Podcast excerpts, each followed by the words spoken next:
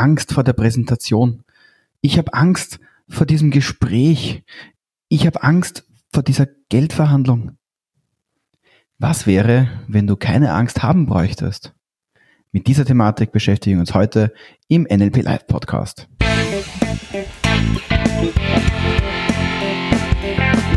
NLP Live, der Podcast für Frame Changer und Zukunftsbilder.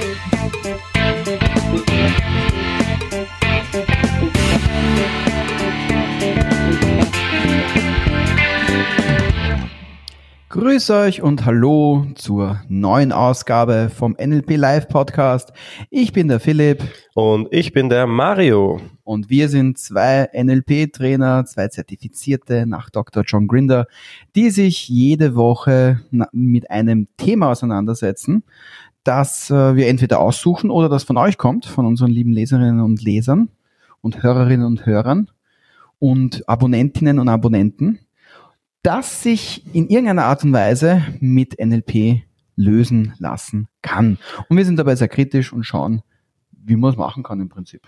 Und heute haben wir ein Thema zugeschickt bekommen, und zwar vom lieben Peter. Und der Peter hat uns gefragt, wie geht man mit Ängsten um? Mit Angst vor Präsentationen, mit Angst vor Verhandlungen, mit Angst vor schwierigen Gesprächen, vielleicht sogar mit Angst vor wichtigen Entscheidungen. Ja, und solche Arten von Entscheidungen oder eben Gesprächen oder was auch immer es im Endeffekt ist, wovor du Angst haben könntest, ist einerseits natürlich immer ein, ein, ein Zeichen deines Körpers, dass du im Zusammenhang mit dieser Situation durchaus wahrnehmen sollst, weil es dir hilft, eine gewisse, ein gewisses Bewusstsein für die Situation zu entwickeln. Andererseits natürlich auch, wenn es zu viel da ist, passiert genau das, wovor wir meistens äh, eben Angst haben, nämlich der Körper verliert ein bisschen die Kontrolle von seinem Besitzer oder von seiner Besitzerin und dementsprechend nimmt die Angst über und man weiß eigentlich nicht mehr, was man sagen soll, man weiß nicht mehr, was man tun soll. Man fängt vielleicht an, sich irgendwie seltsam oder awkward zu verhalten und im Endeffekt haben wir dann das Problem, dass wir nicht mehr handlungsfähig sind oder einfach uns weit unter unserem Wert verkaufen. Im schlimmsten Fall geht das noch dahingehend, dass wir eigentlich uns gar nicht mehr unter unserem Wert verkaufen, sondern noch viel schlimmer uns gar nicht mehr verkaufen können, weil wir die Kontrolle über unsere gesamte Empfindung äh, verlieren. Da sind wir dann im traumatischen Bereich, den wir vielleicht heute ein bisschen anschneiden, aber nicht allzu sehr, weil mit NLP und wenn du NLP Practitioner bist, beschäftigst du dich in erster Linie mit dir selber und da bei, bei Traumata ist es geschickt, sich immer professionelle Hilfe zu suchen. Ich glaube, Philipp, du hast es ja schon angesprochen, dass das, was die meisten Menschen unter Angst verstehen, gar nicht das ist, was man im klinischen Bereich unter Angst versteht. Ja, das ist also ähm, ich glaube, jemand, der wirklich Angst hat oder Ängste hat, ähm, ja, also ich glaube über diese Themen, also da sollte man sich auch wirklich Hilfe suchen, denn das sind einfach extrem Zustände, in die man reinkippt teilweise, wo man gar nicht mehr vielleicht raussieht, die einen übermannen fast schon. Also das sind Zustände, wie gesagt, da ist man gut aufgehoben, wenn man sich Hilfe beim Therapeuten eben sucht und das dann behandelt. Nur was wir ja besprechen wollen, sind diese umgangssprachlichen Ängste. Ja. Weil Genau. NLP wissen wir ja neurolinguistisches Programmieren, wie Sprache durch die ja, ähm, Nutzung auch von einzelnen Worten die Emotionen und Gedanken beeinflusst. Das äh, ist halt immer ein wichtiger äh, Part, auch wenn wir mit uns selbst sprechen. Und ich glaube, dass das so der erste Punkt ist, was sind Ängste überhaupt, beziehungsweise was, was machen diese Worte mit uns, wenn wir von Angst sprechen. Denn im Endeffekt geht es immer darum, die eigene Sprache auch zu steuern, denn Sprache erzeugen unweigerlich Repräsentationen in uns. Mhm. Man muss da, man muss da vielleicht ein paar Schritte vorn ansetzen, dass wir können ja nicht, nicht Buchstaben aufnehmen in uns. Das geht ja nicht. Also ich kann ja jetzt nicht, wenn ich das Wort Angst oder Spinnen oder was auch immer oder Präsentation, dann ist es ja nicht so, dass die Buchstaben einzeln abgespeichert werden im Hirn, sondern es ist ja so, dass dieses Wort erstmal in Repräsentationen umgewandelt werden muss.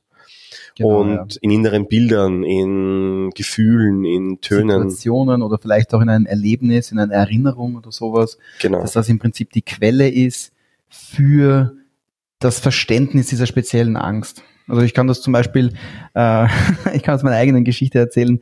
Äh, ich hatte früher recht intensive Höhenangst. Also das hat sich bei mir so geäußert, wann immer ich irgendwo raufgekraxelt bin oder von irgendwo runtergeschaut habe, das war in beiden Fällen in beiden Fällen recht stark ausgeprägt, habe ich so ein seltsames Gefühl gehabt, als ob sich mein Magen um fünf Zentimeter nach oben vers versetzen würde und aber nicht, während er nach oben versetzt wird, nicht aus seinen Verankerungen herausgenommen wird. Also es war eine, es war so eine, eine, eine ein bisschen ein, ein, ein, ein Herausreißen des Magens und dementsprechend auch, wenn ich nicht aufpasst habe, ist mir dann richtig übel geworden und schwindelig und ich musste mich dann an irgendwas festhalten und möglichst dann wieder runterkraxeln oder eben äh, mich in Sicherheit unter Anführungsstrichen bringen.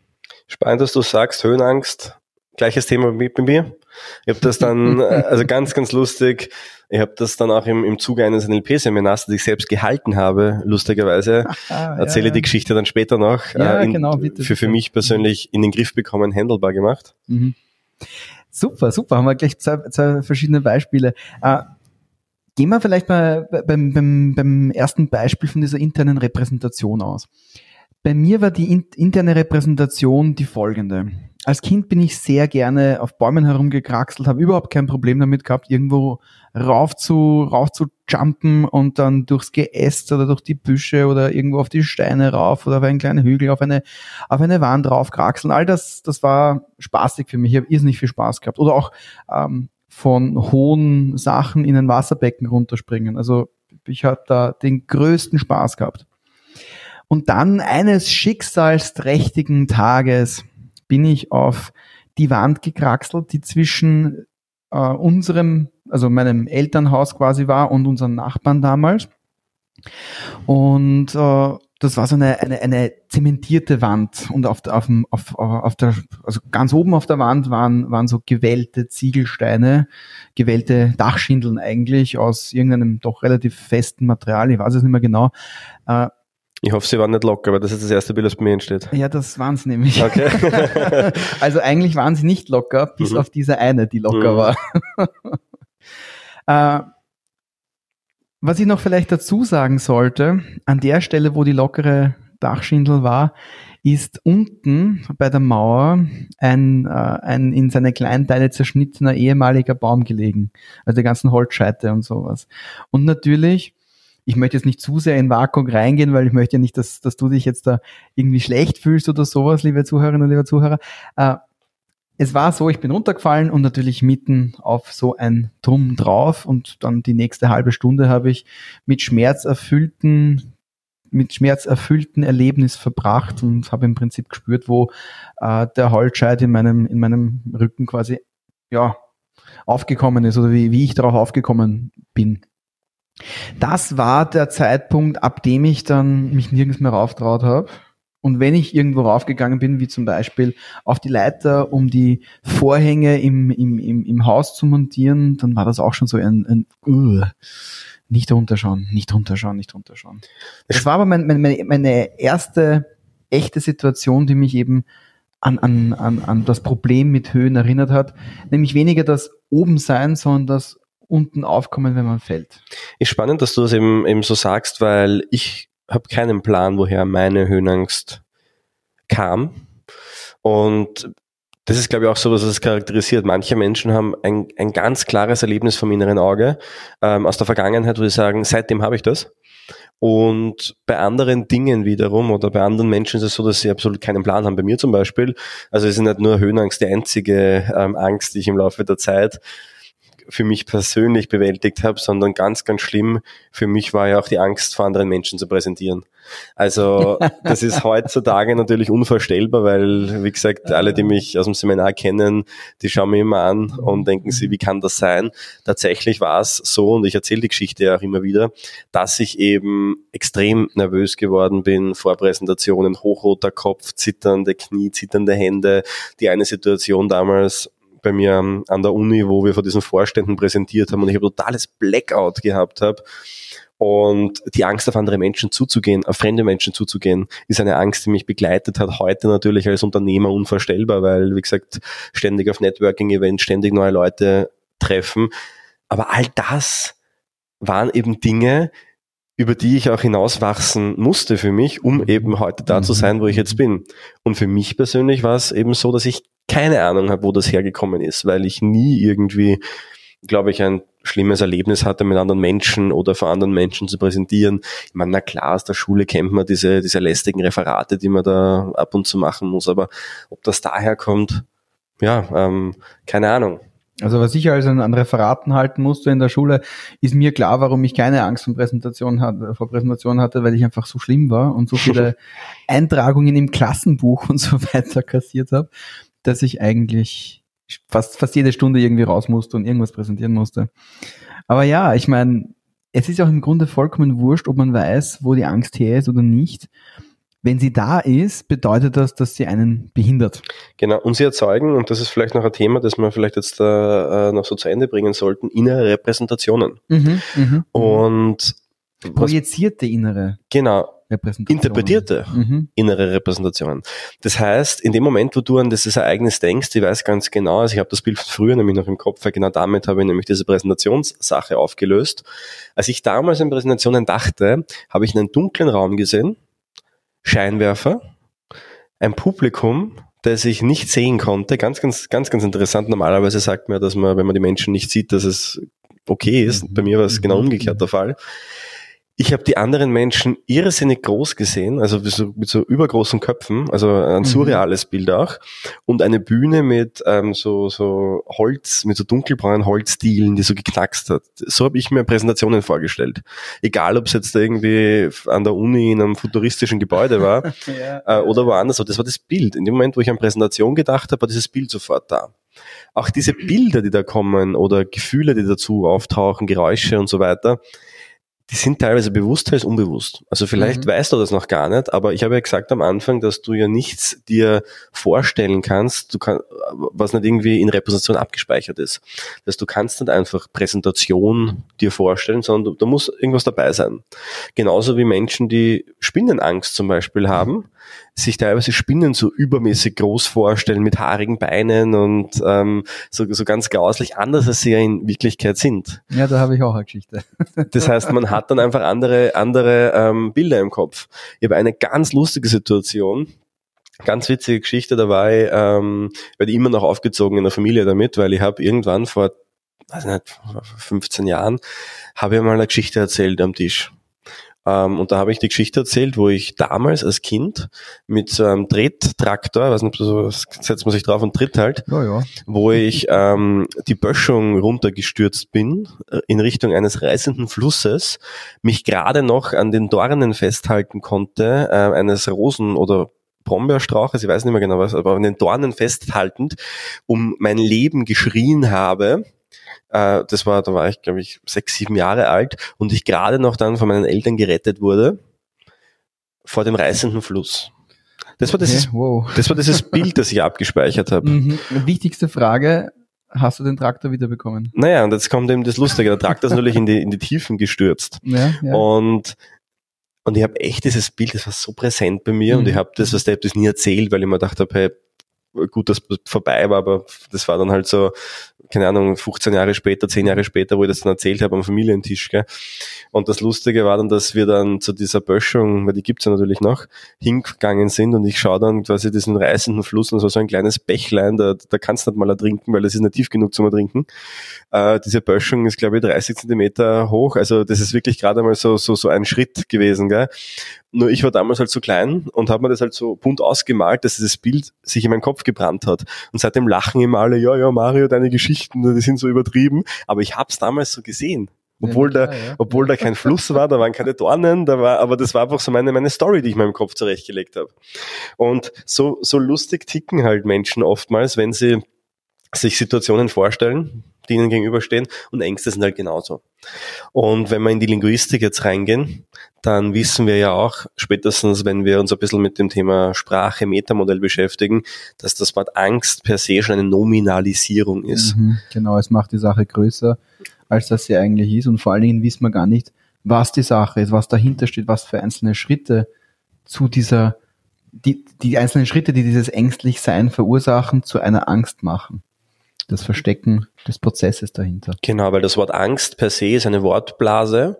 Und wenn ich sage, stell dir mal das Thema, das Wort Angst vor, dann, und das ist ja auch so, so ein Aspekt aus den Therapieschulen, aus der NLP entstanden ist, dass wir eben mit diesen Repräsentationen arbeiten können. Das heißt, niemand, wo ich zu dir sage, stell dir mal die Angst vor, bla, bla, bla vor, hast du eben dieses, diese Worthülse gefüllt mit deinen eigenen Erlebnissen, Erfahrungen, Filtern, die du halt ähm, im Laufe der Zeit ja angesammelt hast.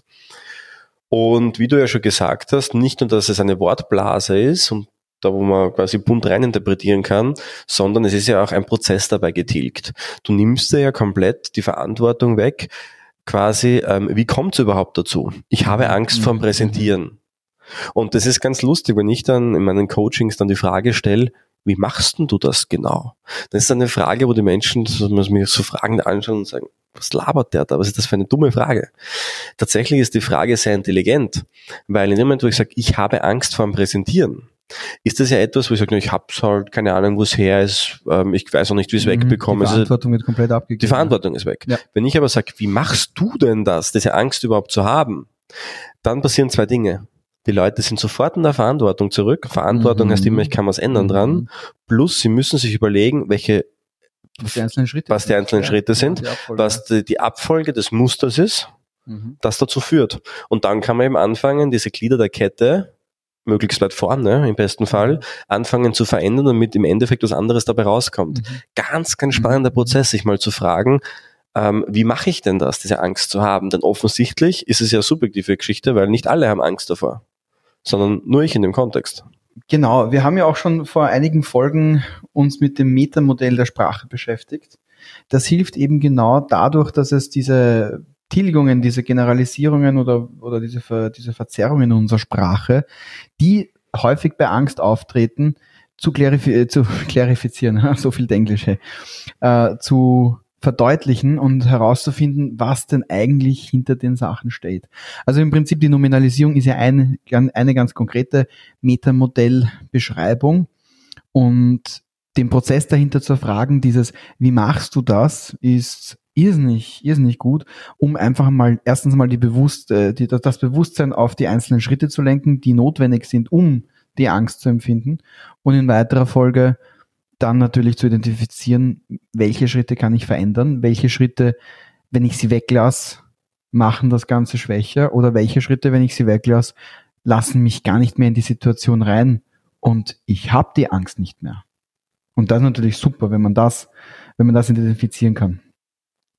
Äh, da ist auch ganz, ganz interessant, sich anzuschauen, wenn ich jetzt da die Verantwortung wieder zu mir zurücknehme, weil Ängste haben ja klassischerweise, ganz, ganz typischerweise dieses, äh, diese Abgabe der, der, der Verantwortung, dass der, den, den Verlust eigentlich der Verantwortung, der aufgrund dieses, dieses, äh, dieses Prozesses entsteht, der den Prozess der Angst versteckt, eben diese, diese Nominalisierung.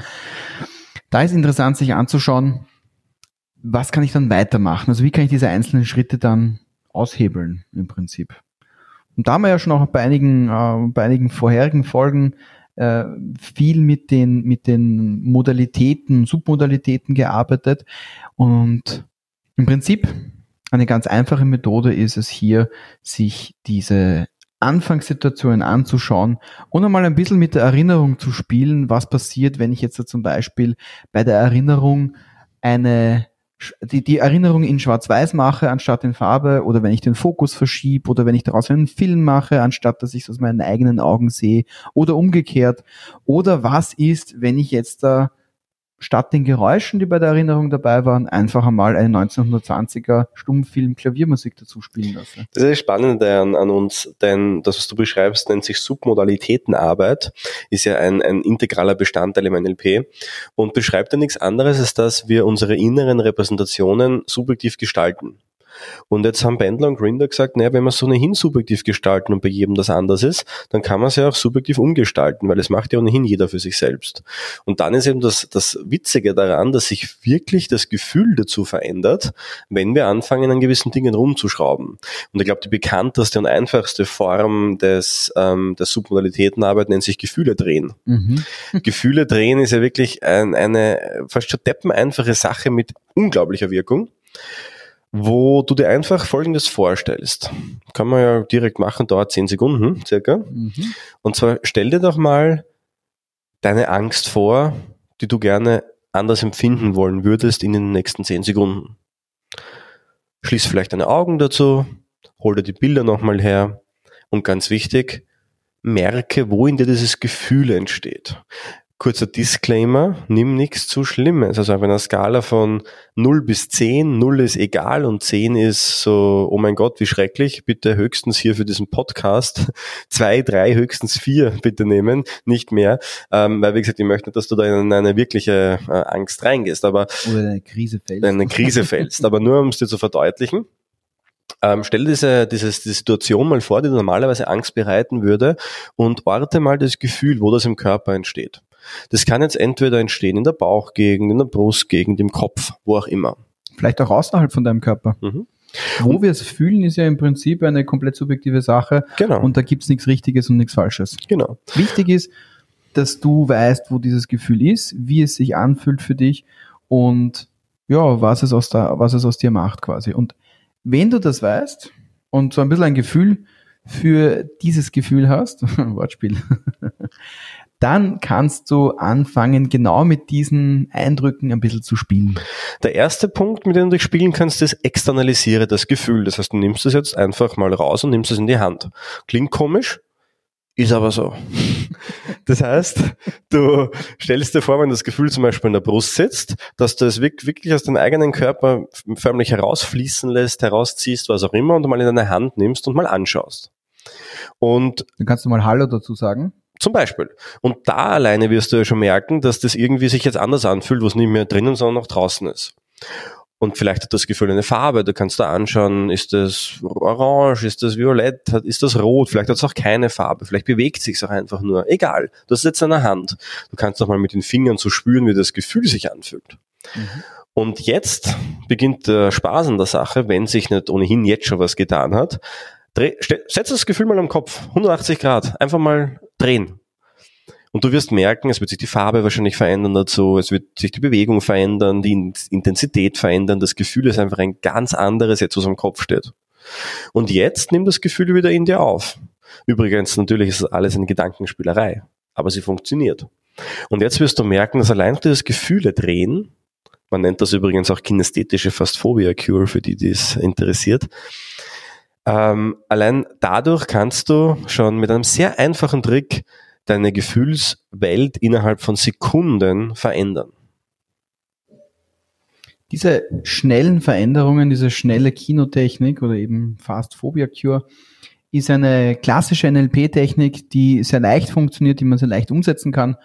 Ich persönlich habe bei einer ein bisschen längeren Zugsreise eine sehr intensive Form davon äh, mir, wurde mir angedeiht, wurde, durfte ich erleben. und dort habe ich einen langen, langen Weggefährten verloren, nämlich meine Angst vor Spinnen. Die hatten mich, diese Angst hat mich nämlich auf einem anderen Weg fast dazu gebracht, einen Autounfall zu haben. Also bei mir war das eine relativ intensive Geschichte, so um die acht, neun herum. Wie der Mario vorher schon gesagt hat, nachdem du halt jetzt vielleicht das alleine ausprobierst, nimm zum Ausprobieren, zum Üben zwei, drei, höchstens vier jetzt einfach fürs Podcast, äh, weil natürlich jetzt auch kein weiterer dir dabei helfen kann, sollte es etwas intensiveres werden, da wieder rauszukommen. Jo, äh, grundsätzlich vielleicht zu sagen, die Fastphobia, ja, also wie gesagt, ja. ähm, die, die schnelle Phobie-Technik, wie sie übersetzt wird, ist ein bisschen verwirrend, der, der Begriff alleine, weil Phobien, wie gesagt, sind ja, sind ja gerichtete Ängste auf ein, auf ein bestimmtes Thema und ähm, worum geht's? Also du kannst das gerne anschauen. Die Fastphobia ist ein Format, wo es darum geht, gefühlsbeladene Situationen umzubewerten. Könnte man jetzt ganz salopp formulieren. Das geht nicht nur mit Ängsten, das geht mit allen anderen Dingen auch, die, mhm. wo Emotion drinnen steckt ähm, folgt einer ganz gewissen Struktur. Mach's bitte nur, wenn du es irgendwo professionell gelernt hast. Aus einem Buch äh, herauslesen ähm, ist oft nicht so förderlich, das muss man schon mal gesehen und selbst erlebt haben und Feedback bekommen haben. Aber dann kann das durchaus sehr, sehr ja, machtvoll sein. Ich habe mal einen Teilnehmer gehabt, das war einfach eine lustige Geschichte, weil wir haben damals ein Tiroler Seminar gehabt, im Ramada Hotel, also Werbung äh, Ende. Und die haben, die haben ihren Seminarraum, ich glaube, im 11. oder 13. Stock. Weiß nicht mehr genau, wo das ist. Ja. Mhm. Und das ist aber so lustig, weil die haben bodenhohe Fenster im 11. Stock. Das heißt, du quasi schaust quasi gerade in die Tiefe und das ist auch noch so schräg, dass du quasi dich überlehnen kannst, dass du wirklich gerade runterschauen könntest. Und wir sitzen halt so im Seminarraum, haben die Stühle aufgebaut und ein Teilnehmer unter, in der Gruppe sitzt halt so ganz komisch da, also so, so, so, so äh, sich klein machend, Mimik verziehend. In der Pause sage ich so zu ihm, du, ist alles okay mit dir? Geht's dir gut? Und er so, na, ich habe so Höhenangst und oh mein Gott, und das ist so schrecklich. Ähm, und wir haben echt an den Seminarraum so gedreht, also die Sesseln gedreht, dass er nicht mehr runterschauen musste, weil dieser Blick in die Tiefe war für ihn einfach die Hölle. Ja? Und ich habe dann mit ihm dieses Format halt eben gemacht. Das war ganz, ganz lustig, weil er hat gesagt, das habe ich seit Jahren und ähm, das begleitet mich so heftig und er konnte, wie gesagt, fast nichts machen. Also auf der Terrasse rausgehen, Balkon rausgehen, das war für ihn einfach unvorstellbar. Mhm. Teilweise über Brücken drüber fahren. Also das war, war echt so Sachen, der ist teilweise kilometerlange Umwege gefahren, nur um Brücken nicht überqueren zu müssen mit dem Auto. Also voll heftig. Okay, das klingt richtig, richtig schlimm. Und mit dem habe ich das dann eben äh, gemacht und wie gesagt, immer mit einem Disclaimer. Also wie gesagt, ich bin natürlich dafür ausgebildet, ähm, habe natürlich abgecheckt, wie schlimm das wirklich ist. Es war jetzt nicht so etwas, was ich da jetzt voll rein in das Gefühl gebracht hätte. Aber trotzdem war es durchaus für ihn einschränkend. Und innerhalb von... Also du meinst, es hat ihm Optionen und Möglichkeiten weggenommen? Genau, genau. Und trotzdem war es dann so, dass innerhalb von 20 Minuten, 30 Minuten konnte er dann auf dieses Fenster zugehen und konnte runterschauen. Und in der Mittagspause danach konnte er auf die Terrasse rausgehen.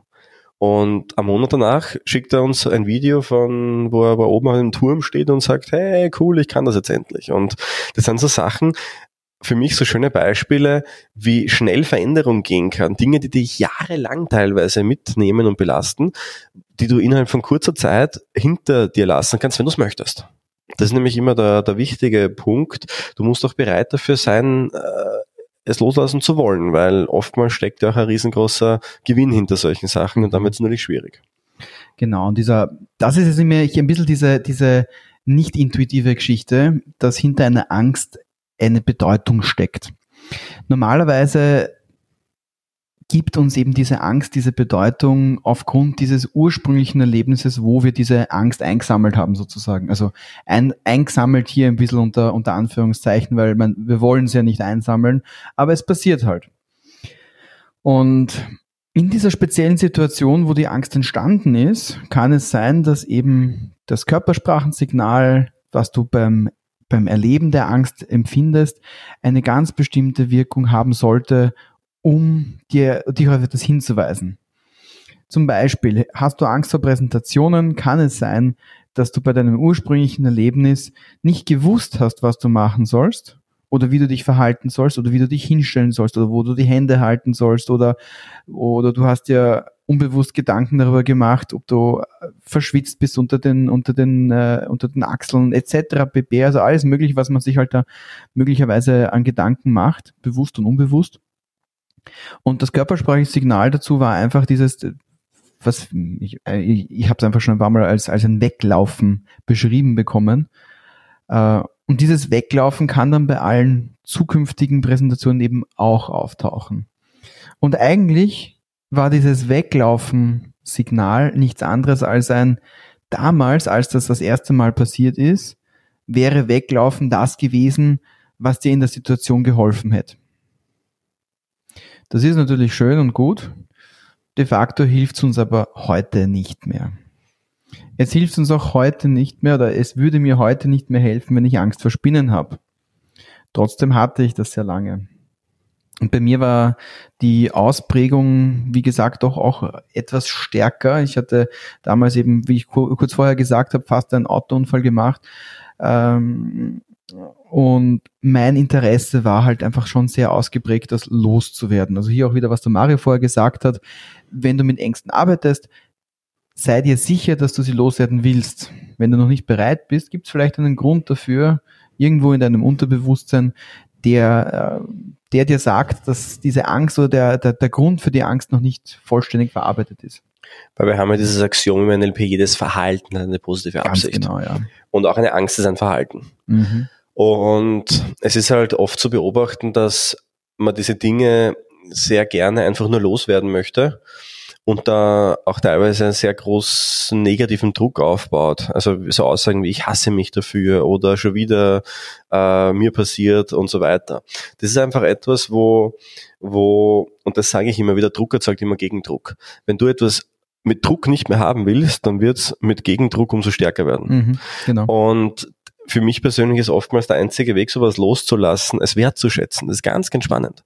Ähm, wenn man auch ein Danke zu sagen, auch ein Danke dafür, zu sagen, dass es da ist oder und, gewesen Und das ist nämlich jetzt das Tolle, wo ich sage, es gibt mehrere Strategien, mhm. um solche Ängste loszuwerden. Ich glaube, das ist auch, auch jetzt an dieser Stelle mal, mal gut, äh, über die Strategien zu reden. Die erste, die haben wir da ja schon mitgegeben, das ist einfach Submodalitätenarbeit, Gefühle drehen, Fastphobia, äh, andere NLP-Formate zu machen, äh, funktioniert sehr gut, um einfach das Gefühl abzuschwächen, um damit umgehen zu können, um die ersten Schritte zu wagen. Ähm, das zweite, das kennt man aus der Verhaltenstherapie wahrscheinlich, ist die Konfrontation. Mhm. Ähm, natürlich ist auch eine Mischung davon sehr, sehr spannend, weil oftmals ist es so, dass wenn man sich nicht vorbereitet darauf mental und dann konfrontiert wird mit der Situation, dass es dann wieder äh, nicht unbedingt leichter wird, wenn man, wenn man da in die Situation reingeht. Ähm, das bedeutet, man kann, so habe ich das mit der Höhenangst gemacht, lustigerweise, ich habe ein NLP-Seminar abgehalten und habe dann die ganze Gruppe in den, Hö in, in, den, in den Kletterpark eingeladen. Und habe aber ganz genau gewusst zur damaligen Zeit, wenn ich da nicht als Trainer mitgehe, dann schaut das irrsinnig dämlich aus für mich. Und habe natürlich vorher die Fastphobia als Format quasi ins Seminar integriert und habe dann mich selbst quasi als Demo-Objekt ähm, zur Verfügung gestellt was ganz, ganz lustig war. Und habe dann vorher mit mir selbst die Fastphobia machen lassen, bin dann in den Kletterpark gegangen und konnte dann mit einem geringeren emotionalen, ja, mit einer geringen emotionalen Last sozusagen durch diesen Kletterpark durchwandern, inklusive dem sozialen Druck äh, vor der ganzen Gruppe nicht versagen zu wollen. Und habe dann als erster diesen Kletterpark so durchwandert und habe dann seitdem de facto, also sehr heftige Konfrontationsgeschichte äh, in dem Fall gewesen, keine Themen mehr damit. Also immer noch Respekt davor und immer noch, wenn ich da runterschaue, denke ich mir immer noch wow hoch, aber es beeinflusst mich nicht mehr so stark, dass es mir Wahlmöglichkeiten wegnimmt. Also du hast immer, du hast jetzt, wenn du das, wenn du in so einer Situation drin bist, im Prinzip die Wahl, was machst du? Isst du jetzt weiter an deinem Sandwich oder mhm. sowas in der Prinz? Also du, die Gedankenwelt, die du hast, dreht sich nicht um die Angst. Genau. Genau. Und das heißt, diese Variante 2, nämlich zuerst die Gefühle managen dazu mhm. und dann die Konfrontation, ist eine der effizientesten, definitiv, ja. Ja, weil im. Endeffekt musst du natürlich immer es auch in der realen Welt ausprobieren. Wenn du zum Beispiel Richard Bandler dir anschaust, ist ganz lustig, wenn man den beobachtet, der hat ja so diese fast Phobia, Schlangen, Spinnenphobie und so weiter, hat er ja so als, so als Aufhänger in den Shows, wo er eingeladen ist. Also ich wette mit dir, der hat nicht nur Schlangen und Spinnen dort, er hat hinter, einem, hinter einer Wand irgendwie hat er alle möglichen Sachen, vor denen man Angst haben kann, ich mal fix davon überzeugt. Absolut, ja. Und was er auch immer macht, ist, das ist ganz, ganz wichtig, er hat ja immer diesen Auslöser der Angst dabei, Schlangen, Spinnen und wie du auch sagst. Das heißt, er macht dieses, Käfer, zum Beispiel, ja. Tausendfüßler. Das heißt, er macht dieses Format mit den Leuten und bringt die Leute in einen anderen emotionalen Zustand und setzt sie dann aber diese Angst aus. Beim Präsentieren ist es mhm. einfach, weil da hast du meistens eine Gruppe vor dir. Das heißt, du bekommst nicht nur das Gefühl sofort verändert, sondern du bekommst danach auch noch den Beweis, hey, es ist wirklich nicht so schlimm, wie der mit mir jetzt das durchgeführt hat oder gemacht hat. Und das ist eine richtig, eine richtig äh, coole Sache, Convincer nennt man sowas, wo man dann zuerst emotional dran arbeitet und dann sich selbst davon überzeugt, hey, ich kann das ja, ich kann damit umgehen. Und das machen halt die meisten, die lernen mit solchen Ängsten umzugehen. Die nutzen eben diese Kombination aus Variante 1, Mentalübung und Variante 2, diese Konfrontation. Und die Variante 3. Ich wollte noch zur Zweier-Variante noch eine kurze äh, einen kurzen Disclaimer noch dazu geben. Heute haben wir viele Disclaimer. Aber das liegt einfach daran, dass, dass grundsätzlich die Thematik um Ängste natürlich eine heikle ist. Und äh, wenn du selber daran arbeiten möchtest, dann mache das natürlich mit der notwendigen Vorsorge und Umsorge und Obsorge von dir selber. Weil ich meine, wer möchte sich selber wehtun? Ja, mm, zum Zweier wollte ich noch dazu sagen, natürlich, wenn du dich damit auseinandersetzt, je nachdem, wie stark deine ursprüngliche Angst war, nach, bevor, du, bevor du sie reduzierst und veränderst, äh, überlege dir, wie viel du dir zutrauen kannst. Also der Mario hat natürlich mit seiner Ausbildung, mit seinem, mit, mit seinem ganzen Framework, was er dazu hat und den Möglichkeiten, die ihm NLP liefert oder die NLP uns liefert, äh, hat er natürlich sich gleich einmal eine, einen, einen Reiz ausgesucht, der extrem stark war. Bedenke halt immer, wenn du so etwas machst, dass du trotz allem irgendwo ein Safety Net hast, also eine, irgendeine Form der Sicherheitsvorkehrung, mit der du dich, ja, absichern kannst. Ganz, ganz klassische Sache. Und jetzt schauen wir uns Variante Nummer drei an. Die dritte Strategie. Mario, was möchtest du uns da verraten? Die Strategie ist eben die, die du schon angesprochen hast, Philipp. Und zwar dieses, dieses Thema des Reframing, könnte man dazu sagen, diese Angst mal als was anderes zu sehen, als wir sie bisher wahrgenommen haben. Dieses vielleicht mal Danke zu sagen. Dieses den Nutzen zu erkennen. Denn bei mir war es so, ich habe ja gesagt, die, die weitere Angst von mir war ja, vor Menschen zu sprechen. Und natürlich war es bei mir auch so ein bisschen sich selbst konfrontieren damit. Also wie gesagt, natürlich, in die Situation musst du immer gehen. Mhm. Aber es gab halt gewisse Dinge, die waren trotzdem noch da. Du kannst noch so gut teilweise Präsentationen halten, wenn du einfach einen roten Kopf bekommst und nicht weißt, wo es her ist. Schwierig, ja? Oder die zitternden Arme. Ich habe mich innerlich ruhig gefühlt und trotzdem haben meine Arme noch immer gezittert und mein Kopf ist rot geworden. Mhm, mhm. das heißt, scheinbar war diese was damit halt nicht getan mit dem einfach nur konfrontieren. Und das war für mich eigentlich eines der beeindruckendsten Momente, wo ich vor einer Gruppe von Menschen stehe und ich plötzlich den hochroten Kopf bekomme, meine Hände zu zittern beginnen und ich sogar ein Lächeln mir ins Gesicht zaubere, warum auch immer, ich weiß nicht, wie das entstanden ist, und ich plötzlich gesagt habe zu mir selbst, danke dir, weil offensichtlich ist das jetzt extrem wichtig und danke, dass du mich darauf hinweist. Mhm. Und ich habe dann, und ich habe dann diese Stelle an meinem Körper berührt, ich habe mir dann kurz auf die Wange mhm. gefasst und habe dann auch ähm, meine Hände ineinander mhm. gefaltet quasi und habe das dann natürlich die nächsten Male immer wieder gemacht, aber bemerkt, dass es die nächsten ein, zwei, drei Male immer schwächer geworden ist, bis mhm. es weg war. Mhm. Das heißt, diese Akzeptanz, diese Selbstakzeptanz das ist nun mal momentan vielleicht noch ein Teil von mhm. mir. Und du bist gut so, wie du bist. Und danke, dass du da bist für mich, weil auch das kann ja ein Freund sein im Endeffekt. Vielleicht möchtest du wirklich was sagen. Für mich war halt so das Schöne zu erleben, hey, du möchtest mich darauf hinweisen, dass dir das jetzt wichtig ist. Und wenn man im Nachhinein zurückdenkt, wie wichtig war es? Es ist mein, mein, mein, mein, mein Unternehmen geworden, mein, mein Leben auch geworden, vor Menschen zu stehen, Menschen zu helfen. Mhm. Na, logisch, dass das dann irgendwie wichtig ist für mich. Auch damals schon war, ja. wo ich noch nicht ahnen konnte, wo das hinführen wird.